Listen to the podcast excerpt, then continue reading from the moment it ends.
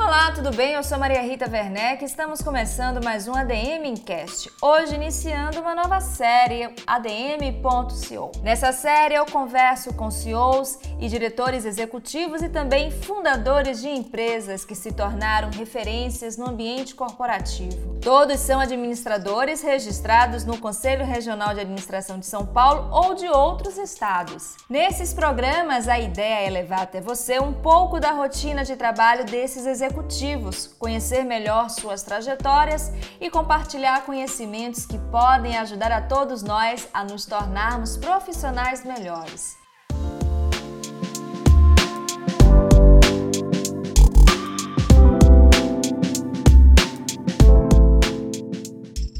No programa de hoje, eu tenho o prazer de entrevistar a CEO na Alok Gestão Patrimonial, Sigrid Guimarães. Tudo bem, Sigrid? Prazer ter você aqui com a gente. Muito obrigada a vocês. Eu fiquei super feliz quando eu recebi o convite, sendo eu uma administradora com a carteirinha do CRA, então eu fiquei muito feliz de poder ter essa oportunidade de falar aqui, de trocar com vocês. Bom, você tem quase 30 anos de carreira só na Alok Gestão Patrimonial, já são 11 anos. Conta pra gente se você já começou na empresa que você é fundadora, né, na Alok, já como CEO. Eu comecei montando, na verdade, a empresa, né?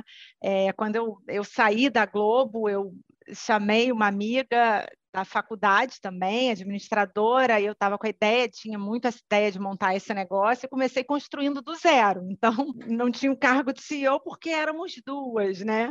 Mas a gente foi estruturando, montando, colocando todos os conceitos em prática e fomos crescendo ao longo do tempo, fui construindo o negócio do zero. No meio da minha jornada, eu me associei ao, a um family office que era a TNA, que já tinha uma expertise muito grande, que tinha muito a agregar, que foi uma escolha também muito feliz. E aí, quando a gente se uniu, foi daí que criou a Loki, né? Inicialmente, a minha empresa até se chamava Íntegra.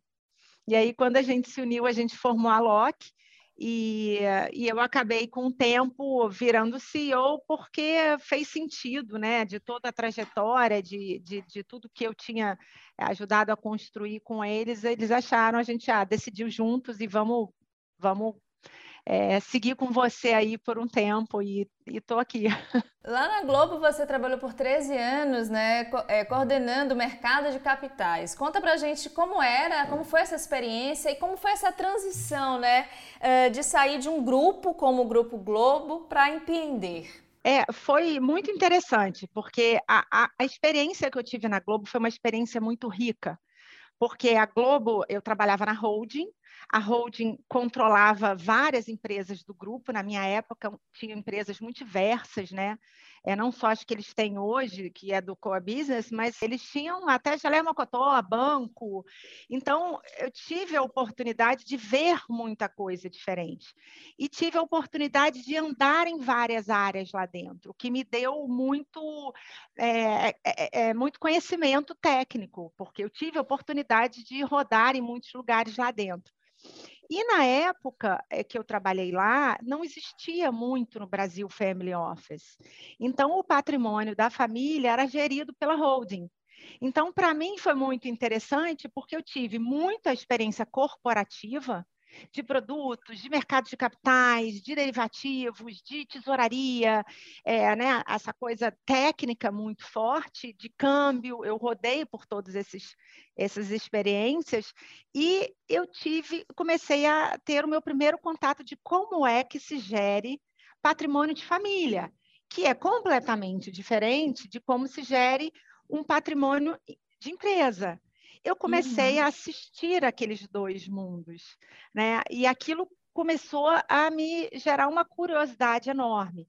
Em paralelo a isso, só fazendo um adendo aqui à minha vida pessoal, eu perdi o meu pai com 20 e poucos anos. E, e era, eu era muito nova, eu, minhas irmãs, minha mãe, e, e a gente, meu pai tinha um patrimônio. E foram 10 anos para fazer a sucessão do meu pai e não teve briga. E eu vi o quanto isso é importante. Então, aquilo me tocou muito é, pessoalmente, a ponto de eu querer trabalhar com isso. Então, eu tinha já uma experiência muito rica, fui passando por muita coisa na Globo, chegou uma hora que eu falei, eu quero mais. eu quero mais. Né? E aí tinha aquela coisa que eu não conseguia ir mais, né? uhum. né? Então, quando você não consegue mais, né? E você é mulher e você quer mais, você faz o quê? Você vai empreender. E eu fui montar o meu próprio negócio, né? Que se mistura um pouco até é, com a minha irmã, né? Porque minha irmã, na época, começou a ganhar dinheiro, falou como é que eu faço, eu ajudava ela, e vieram os amigos das minhas irmãs, e vinham outras amigas, eu quase que comecei a criar um negócio paralelo, informal, que eu fazia à uhum. noite, quando eu chegava em casa. Então, com toda essa experiência, e eu tinha, ganhei muito, tinha muito conhecimento, eu resolvi empreender. Falei, olha, vou juntando as duas coisas, sabe? Eu falei, vou montar meu negócio, é isso que eu vou fazer. E foi um caminho natural, assim, que eu decidi ir por, enfim, inúmeros motivos. E uh, eu tinha muita vontade de empreender, eu tive um pai empreendedor, é, e aí eu, eu segui esse caminho, fui, fui tentar, fui tentar. E foi um desafio a mais você gerir o próprio patrimônio enquanto uma gestora de patrimônio? Foi muito bom, na verdade, porque eu tinha todas as ferramentas para fazer da maneira que eu achava melhor da maneira que eu acreditava. E ao longo dessa jornada, eu fui aprendendo muito, aprendi muita coisa nos últimos anos, eu aprendi muita coisa com meus sócios, eu sempre tive muito com quem trocar, eu sempre procurei estudar muito, ler muito. Então, isso foi muito um aprendizado, que eu fui crescendo uhum. muito profissionalmente também. E o fato de você cuidar do seu próprio, só quem reclama às vezes é meu marido, que ele fala, ah, você eh, não, não quer me dar atenção, Santa de Casa não faz milagre, só quem reclama às vezes um pouquinho é ele. Mas é, foi bom, porque eu, eu, comecei comigo, né? Assim, comecei uhum. cuidando, vi que foi dando certo e fui ampliando isso e, e construindo, e estudando, e crescendo, e profissionalizando. E, e, e, correndo atrás sempre de fazer o que fosse melhor para o cliente. Eu sempre tive isso assim na minha alma, de querer resolver a vida das pessoas, de querer é, fazer o que for o melhor para o cliente. Eu nunca pensei em ter o melhor retorno. O meu drive era uhum. sempre prover o que, o, o que tem de melhor para um cliente. E explica para gente, né, para quem nunca ouviu falar de gestão de patrimônio, que não conhece, que está chegando aqui no nosso canal pela primeira vez, explica de uma maneira bem simples o que é gestão de patrimônio, fala um pouco mais sobre o Family Office que você já citou, né, enquanto você estava falando da sua experiência lá no Grupo Globo. O que, que difere um trabalho de um Family Office, por exemplo, de dos bancos, dos, dos private bankings, né? Eu acho que a, a, grande diferença é como o nome diz em inglês, né? O escritório da família. Nós não somos vender, o nosso foco não é vender produtos, o nosso foco é entender aquela família e trazer no final das contas uma harmonia familiar. É você planejar a vida daquela família, o hoje, o lá na frente e na sucessão. Então, na verdade, eu, eu brinco às vezes, assim, o que, que você faz? Eu falo, eu resolvo vidas, né? Eu trago tranquilidade familiar, que eu acho que o gestor de patrimônio, é, a gente busca tirar a maior eficiência do patrimônio daquela família e fazer com que ele é, dure até o fim da vida ou vá para as outras gerações. Então, o grande foco do, da gestão patrimonial é a preservação patrimonial ao longo do tempo, tirando a maior eficiência possível. Então, o que um Family Office faz? O Family Office, ele analisa todos os aspectos econômicos, financeiros, tributários e sucessórios daquela família. Em linhas gerais, o que, que você está dizendo para aquela família? Você está entendendo onde é que ela está hoje? Qual o tamanho do patrimônio que ela tem? Onde ela precisa chegar, né? Se já está aposentada, se não está é, quanto que você precisa juntar para se aposentar, se você está gastando muito, se você está gastando pouco, se você está com as estruturas ideais, você entender as particularidades de cada família, explicar como é hoje no regime de casamento e como vai ser na sucessão, que são questões diferentes que as pessoas confundem muito, e traçar um planejamento patrimonial. Como é que eu chego lá? Onde é que eu, como é que eu estou hoje? Aonde que eu tenho que chegar e o como? E atrela é o que a gente chama de planejamento patrimonial. Então, a gente faz um planejamento patrimonial e a gente faz a gestão financeira do, dos recursos. Porque você precisa, além de ter, entender onde você está hoje, ter um planejamento, você precisa também colocar o seu patrimônio para é, é, tirar a maior eficiência possível, minimizar as ineficiências, diminuir os riscos e fazer com que esse patrimônio atravesse o tempo, porque hoje a gente tem a questão da longevidade, que a gente vive muito. Então, é preciso é, é, pensar em como atravessar o patrimônio ao longo do tempo, por tanto tempo. Por isso que o foco de um family office é eh, o longo prazo, é um recurso previdenciário. Então, é, a gente vai olhar a questão da gestão financeira, a gente vai olhar os investimentos, mas com foco no cliente, não no mercado. Quanto que o, essa família precisa de liquidez, quanto que essa família precisa no curto, no médio, no longo prazo. Uhum. Eu vou montar essa alocação buscando a aposentadoria dele lá na frente. Então, eu acho que o, o serviço de gestão patrimonial ele é um serviço muito mais amplo e quando você analisa e conhece aquela família com a profundidade que a gente olha, você acaba gerando muito mais eficiência na gestão, inclusive financeira, desse patrimônio. Em linhas gerais, hoje, a LOC, a gente tem aproximadamente 350 famílias sob nossa gestão, entre Rio e São Paulo. A gente tem 10 bilhões de patrimônio.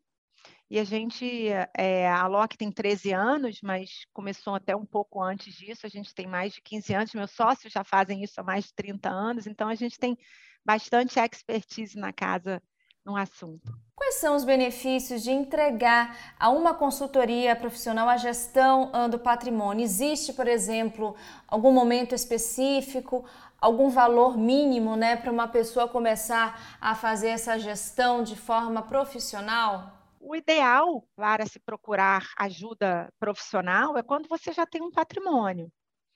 Eu acho que a partir do momento que você já tem um patrimônio é, e aquele patrimônio já visa o longo prazo, ele já pode ser é, gerido por um family office. Muitas pessoas acham que o family office é só para famílias muito, muito ricas ou famílias muito, muito grandes. Não necessariamente. A Loki, por exemplo, nós montamos a empresa para poder atender é, todos os tipos de família e patrimônios é, é, que sejam previdenciários que não precisam, às vezes não chegou lá, mas você está no meio do caminho. Né? Ah, eu já tenho um apartamento, já tenho um, um, um, patrimônio líquido e eu tenho capacidade de poupança que eu estou poupando todo mês ou todo ano. Esse é um, é um cliente que tem perfil, por exemplo, para entrar na LOC, que talvez hoje ele não seja uma família tão, que tem um patrimônio tão grande assim, mas ele tem toda a capacidade de começar lá, de, de chegar lá. E o tempo é um grande alinhado. Quanto mais cedo você começar, mais fácil você vai chegar lá. Hoje eu tenho clientes hoje, eu tenho uma cliente hoje que tem 24 anos. Bom, a gente aqui já falou um pouco sobre a sua experiência na Globo. Com certeza as pessoas que estão nos assistindo estão tá sentindo uma semelhança sua com a atriz Ingrid Guimarães, inclusive o sobrenome, a semelhança, nos revela uma familiaridade, vocês duas são irmãs. E agora, né, a partir do final do ano de 2021, a Ingrid também se tornou mais uma executiva, né? Ela está no cargo showrunner, uma, acho que é a primeira mulher a ocupar esse cargo uh, na Amazon Prime aqui no Brasil. Eu queria saber o seguinte, como é que é essa troca de vocês agora enquanto executivas? Vocês costumam se reunir para falar de negócios. Você que tem mais experiência, né, à frente uh, dessa parte executiva, ela tem se consultado muito com você para tirar alguma dúvida? Fala um pouquinho para a gente sobre esses bastidores. É, eu tenho, a gente se, a gente se ajuda muito, né? É, desde o início eu, eu cuido dela, digamos assim, toda a parte financeira eu mantenho ela nos trilhos, é, porque ela é uma mente muito criativa e poderosa, e na parte de finanças, para ela é grego, né? Como é para muita uhum. gente. Sim. Então, é, é um trabalho que a gente faz juntas há muito tempo, né? Eu brinco que ela foi uma das minhas primeiras clientes, então é, acho que ela aprendeu muita coisa. Bom, você é administradora, né? Como a gente já te apresentou, registrada no CRA do Rio de Janeiro. Eu queria saber como é que você escolheu essa profissão. Por que ser administradora? Eu tinha vontade de empreender, né? E quando você você vira uma empreendedora, você começa a ter que saber um pouco de tudo, né? você vai ter que fazer o marketing da empresa, você tem que olhar o legal, você, o, o, o, é, os aspectos legais, você tem que é, saber os números, você tem que saber ler um balanço. Então, assim, acho que a administração ela foi muito útil nesse aspecto, porque você estuda um pouco de cada coisa e depois você pode se especializar no que você quiser. Então, foi exatamente o que eu fiz. Eu aprendi muita coisa na administração, um pouco de cada coisa, e depois eu me especializei, busquei me especializar na minha área e, e focar na minha área. Então, foi perfeito para a minha formação. Acho que quem quer empreender e montar um negócio é uma formação excelente. Você acha então que a administração lhe ajudou a construir a sua jornada? Foi fundamental. Você está transitando por várias áreas e hoje em dia você está no topo da, da empresa que você é fundadora, juntamente com seus sócios. Foi fundamental então essa escolha? Foi fundamental. Foi fundamental porque me deu base é, para eu conseguir estruturar o negócio que eu tenho hoje. Você passa por RH, você passa por marketing, você passa por finanças. Tudo que eu uso hoje, eu estudei na administração. E aí, é, então, acho que não, eu não vejo como teria sido uh, outra formação para mim nesse negócio. É, e aí, depois, como o meu, o meu, mundo é muito finanças, eu acabei fazendo uma pós em finanças, depois eu tirei uhum. o certificado, né? Aí você vai se especializando na sua Sim. área mas eu acho que é, é um, um, uma, uma, excelente opção. Eu li um artigo seu na Exame Invest, o qual você afirmava que o cenário para os ativos no Brasil só despencava em relação ao exterior. Em cima dessa sua afirmação, eu queria saber qual o impacto disso para a gestão de patrimônio aqui no país, Sigrid. Maria Rita, o, o mercado, ele, ele projeta, precifica e ele oscila com as notícias do momento. Então, ele, o mercado ele é muito dinâmico. Para você ver, eu, eu dei essa entrevista, o mês de janeiro já foi diferente, já foi o contrário, uhum. né?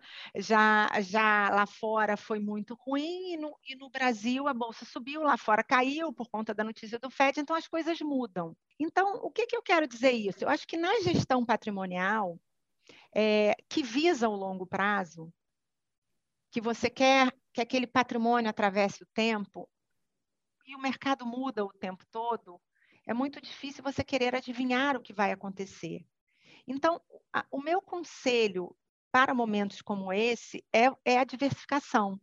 É muito importante você se ater aos conceitos de ter um colchão de liquidez reservado para eventualidades, para crises financeiras e ter uma carteira diversificada, porque você nunca sabe aonde vai ser a crise e o que vai acontecer no mercado naquele momento. Quando você diversifica o seu patrimônio e tem um colchão de liquidez que você pode acessar é, sem ter prejuízo naquele momento, é possível atravessar qualquer momento de mercado. Então, sempre quando tem essas notícias, sim, dá um impacto porque é, mexe com as variáveis, mexe com o mercado mas é muito mais eficiente você se ater aos conceitos é, para poder atravessar o tempo. Eu sei que você, nas horas livres assim, gosta de praticar maratona, é verdade? Conta para mim quais são os seus hobbies e se eu tô certa nessa informação. É, eu, eu gosto de correr. E em algum momento me meteram numa maratona, não sei onde é que eu estava na cabeça, com a cabeça quando eu caí nisso. É. E hoje em dia eu, eu corro, é, obviamente nada profissional, né? Eu já acho assim incrível completar a maratona, mas assim, eu já fiz quatro, já estou inscrita na quinta esse ano. Virou, virou um grande hobby. Acho que tem muito a ver também. O processo para se fazer a maratona tem muito a ver com o meu trabalho. Né? É longo prazo, é resiliência, é disciplina, é treino, treino, treino, é tirar, aguentar, controlar a emoção. Então, tem tudo a ver com a minha personalidade. Se você me perguntar, eu acho coisa de maluco, mas é o que eu mais gosto de fazer, é a prova de maratona de todas. Eu reclamo, eu xingo, eu pergunto por que, que eu estou fazendo aqui, mas eu adoro. No ano que vem eu estou inscrita de novo. Maravilha, maravilha. E para você, como um profissional, principalmente quem está se formando agora em administração, que já tem esse interesse em atuar na área de gestão de patrimônio, como é que ele deve se uh, profissionalizar, né? A gente já sabe que sai da faculdade com alguns conhecimentos, mas existe algum curso, alguma área que você acha que ele deve investir para ele já começar com o pé direito na profissão? Eu acho que tem algumas coisas, eu acho que estudar nessa área é sempre importante. Não parar de estudar, não parar de ler nunca. O mercado muda o tempo todo, as leis mudam o tempo todo. É preciso ter embasamento em primeiro lugar. Então, alguma, eu recomendo uma pós-graduação na sua área, uma pós-graduação em finanças, seja se for o caso de gestão patrimonial. Uma, um certificado que eu acho muito interessante é o, o, o CFP, que é o Certificado de Planejador Financeiro, que se você tem interesse em trabalhar com gestão patrimonial, eu acho que é o que mais se aproxima do que você de fato trabalha. Uhum. Então, por exemplo, na LOC, todos os funcionários a gente incentiva que, que tirem, a, empresa inteira tem, até o, o, advogado da empresa tirou. É, então, é, eu acho que esses certificados eles são muito interessantes, né? Tem o CFA para quem quer ser gestor e tem o CFP para quem quer ser planejador financeiro. Então, esses certificados eles te, te complementam é, na sua educação para gestão de patrimônio, é o que eu recomendaria. Agora, uma outra, a gente vai transitar agora para uma outra linha da nossa entrevista, é, falar um pouco sobre a participação feminina né, no mercado de trabalho fazendo um recorte para a área que você atua, como é que você tem visto né, as mulheres uh, no mundo financeiro e usando um pouco a sua experiência, né? Como é que foi chegar aos cargos que você chegou sendo mulher? Você acha que os, os desafios foram maiores, as dificuldades foram maiores? Você encontrou com muito, uh, muitas mulheres no seu caminho como executivas da área financeira? É um mundo masculino. Se você olhar minha trajetória, eu, eu, eu trabalhei quase que o tempo todo sempre com homens.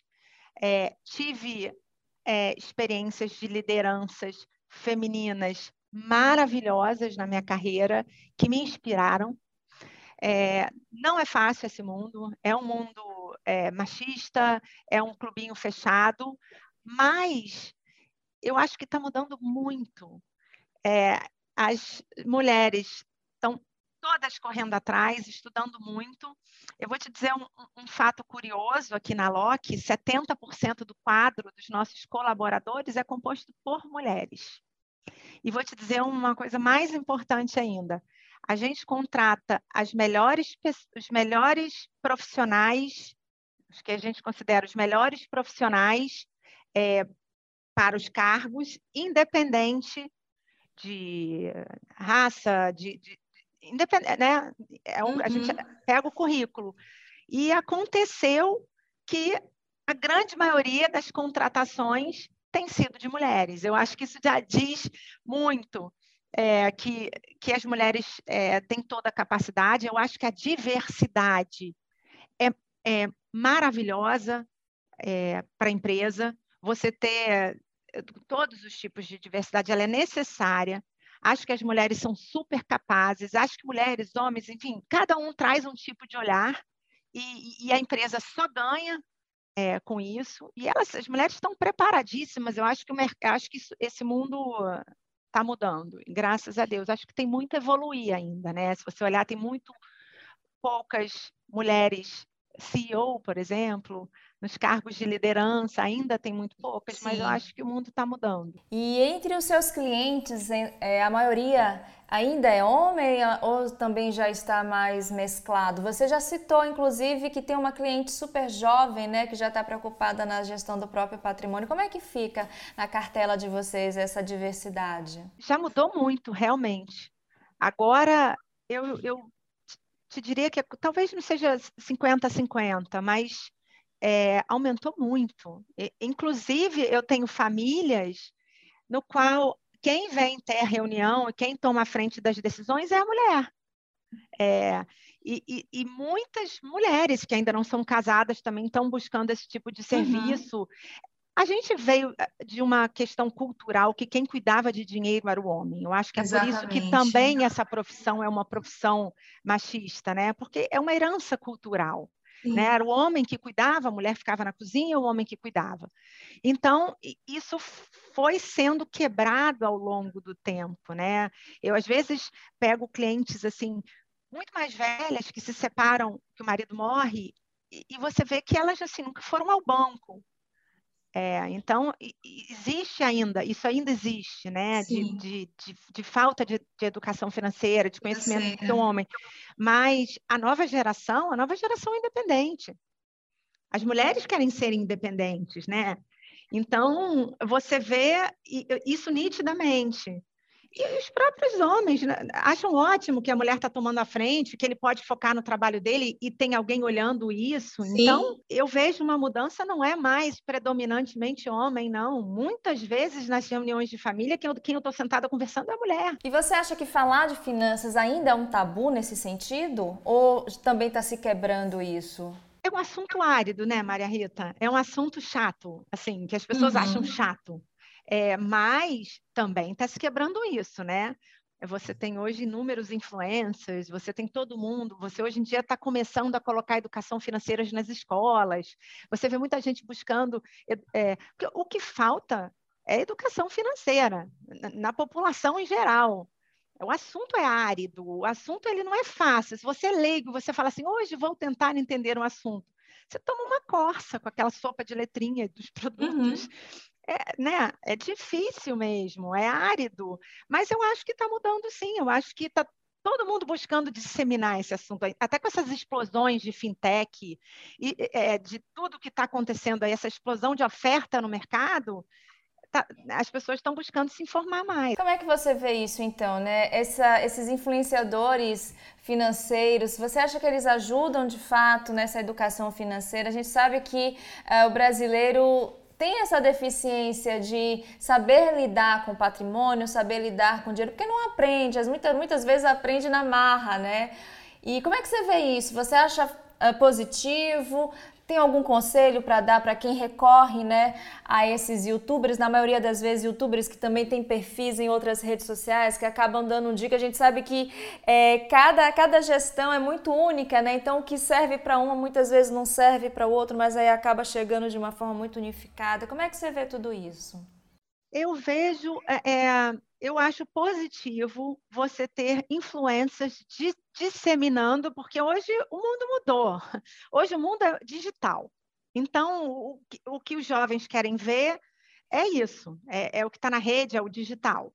Então, eu vejo sempre como uma coisa positiva você ter uma disseminação de educação financeira.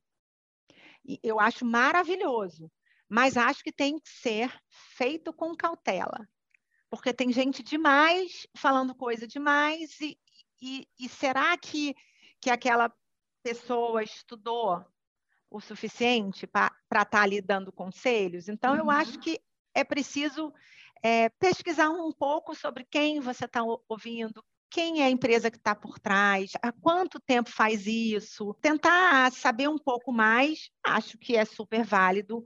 Quanto mais a gente puder disseminar ao a, população em geral, educação financeira, eu sou a favor. Quanto mais gente estiver falando, desde que fale certo, né? É só não podem, né? Que não engane ninguém, né? Tem que só tomar cuidado, porque a gente sabe que, como tudo aí, tem muita gente que não está preparada. Se aproveita, né? se aproveita de momentos como esse. Então, só ter um pouco de cautela para ouvir saber ah, de quem descobrir de quem você está ouvindo, né? Bom, a gente está chegando ao final do nosso programa, mas antes de eu partir para as nossas últimas perguntas, Sigrid, eu gostaria de saber o seguinte: lá na LOC, aí na LOC, imagino que você esteja no seu escritório, uh, vocês têm um método holístico de analisar as famílias e os investimentos. Conta um pouquinho para gente sobre esse método e se também é importante ter essa visão holística na carreira também. Explica para a gente que método holístico é esse. A gente tem o nosso método ALOC, que a gente até registrou no INPI, que é uma forma de gerir patrimônio no longo prazo, né? Como criar uma carteira à prova de balas, como criar uma carteira que atravessa a crise, como é que se cuida de patrimônio para que ele dure 20, 30, 40, 50 anos. Porque se você se aposenta hoje com 50 anos e, e pode viver até 90, você tem que pensar que o que você juntou de dinheiro vai ter que te sustentar por mais 40 anos. Então, o método ALOC é de gestão financeira, ele é um método que ele tem três pilares, que é ter um colchão de liquidez, fazer a diversificação dos investimentos e procurar tirar a maior eficiência possível, que é reduzir ao máximo o, o, o, é, os erros, né? Uhum. É, e, e, tornar aquela carteira o mais eficiente possível. A gente faz isso olhando é, todos os aspectos daquela família. Quem é aquela família? As particularidades daquela família, quanto que aquela família precisa para viver, qual o custo de vida daquela família, quanto que aquela família tem, qual é a receita, tem capacidade de poupança, não tem, está vivendo com esse dinheiro, está gastando muito, está gastando pouco. Quando você analisa todos esses aspectos, você faz uma gestão de patrimônio de forma muito mais eficiente para o cliente. Uhum. Às vezes, eu fa... Às vezes o, o cliente fala, ah, o meu gerente de banco viu alguma coisa e não entendeu. Não entendeu porque não sabe, porque não, não viu o que eu vi, né?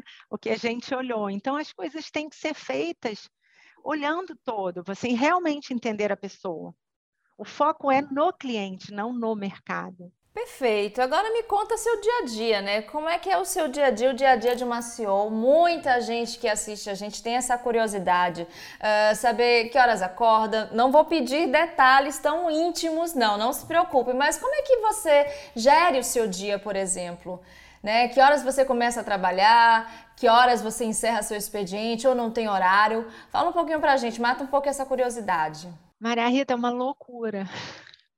É uma loucura sem fim. Às vezes eu falo, gente, mas assim, é, meu sócio, o Ricardo Tabassa, ele fala muito assim para mim: você precisa ter tempo para pensar. O CEO precisa ter tempo para pensar, ele tem toda a razão. Então, é, eu, eu começo cedo, saindo para correr, seis, meia, sete horas da manhã, porque é a hora que, que eu, se eu corro, meu dia já é diferente. Uhum. Então eu uhum. corro, dou um mergulho no mar, vou para casa para começar meu dia. Né? Então começo, começo cedo correndo, daí tomo café, leio o jornal enquanto tomo café e venho para o trabalho. E aí é muito do dia. Acho que é, a grande questão aqui é planejamento, organização da sua, da sua semana, porque se você não for organizado, que já aconteceu comigo algumas vezes, você é engolido pela sua agenda. Quando você olha, você fala: eu não tenho meia hora livre hoje. Então, é muito importante você aprender a falar os nãos, aprender a listar as suas prioridades, saber o que, que é importante, o que, que você tem que dar atenção, o que está em segundo e terceiro plano, e ser mais firme nesse controle da agenda, porque eu já fui muito engolida pela minha agenda. Uhum. E aí tem dia que você vai até nove da noite, e, e tem dia que não. É, assim, é, é muito assunto, né? Muita coisa que passa que passa por aqui. Planejamento, uma boa gestão da sua agenda e uma corrida de manhã com um mergulhinho no mar faz toda Ai, que maravilha! A semana que eu não corro é uma tristeza, que eu estou muito cansada, às vezes com preguiça não vou, aí eu, aí eu já fico já fico estressada. E liderança para a gente, né? Antes da gente passar para nossa última pergunta, que é a dica de leitura que eu sempre peço aqui aos nossos convidados, você, como é que você define a sua liderança? Quais são as principais características da liderança da Sigrid Guimarães? O mais positivo que tem numa liderança hoje é você ter inteligência emocional. Eu acho que é você per perceber o outro, perceber sua equipe, você ter escuta. Então, é, eu acho que você ter uma comunicação boa. A parte técnica, você, você, se você é muito bom tecnicamente, você, você consegue conquistar um espaço, mas você não consegue subir. O que te faz subir é a inteligência emocional. É você conseguir colocar as metas e objetivos alinhados é, com o que você quer. Né? Você ter uma boa comunicação com a sua equipe, você ter uma boa comunicação na empresa, você conseguir passar a, a cultura é, para todos. Eu acho que a inteligência emocional é, é, é fundamental. Eu fiz um, um, um trabalho de, de coaching para para CEO, foi muito interessante, e ele falava uma frase que era o seguinte: seu QI é o que te faz entrar no elevador, mas o que é é o que te faz subir. É, eu, eu, eu acredito muito nisso. Bom, para a gente encerrar a nossa entrevista, infelizmente a gente precisa encerrar esse primeiro ADM.co de 2022. Que dica de leitura você dá para a gente, você deixa para a gente? Eu vou te dar duas dicas. Uma técnica para quem quiser entrar nessa área e uma outra, não é que não seja técnica, mas que é interessantíssima de finanças comportamentais, que é a Psicologia Financeira de Morgan Housel é, que fala sobre finanças comportamentais, né? A, a, a maneira como você pensa sobre dinheiro, que é interessantíssimo. É, a maneira como você pensa sobre dinheiro faz toda a diferença, então eu recomendo muito a leitura desse livro de psicologia financeira. E se você pensa em fazer gestão patrimonial e cuidar de patrimônio, esse é um livro mais denso, mais técnico, mas que para nós aqui é uma Bíblia. Eu até estou com ele aqui na minha mesa, por acaso, ó, que é do David Swensen. O David Swensen é o gestor é, de, faleceu esse ano, infelizmente, maravilhoso, gestor dos, dos endowments de Yale, da faculdade americana. Ele geria patrimônio de longo prazo, 23 bilhões, maravilhosamente Nossa. bem, que atravessou, chama, esse título está em inglês, eu posso ver depois o em português, que é o Pioneering Portfolio Management, tem em português também. Então, um livro do David Swensen, para quem quer entrar nessa área, ele é necessário. Bacana. Bom, Sigrid, eu quero muitíssimo te agradecer, né? Você ter aceito mais uma vez o nosso convite, ter conseguido uma, um horário na sua agenda, que eu sei que ela é muito corrida. Muito obrigada, um prazer ter falado contigo. Muito obrigada pelas dicas de leitura. Imagina, foi um prazer voltar a casa, né? Eu sou uma administradora, então. Que bom, tô, que bom. Estou me sentindo em casa.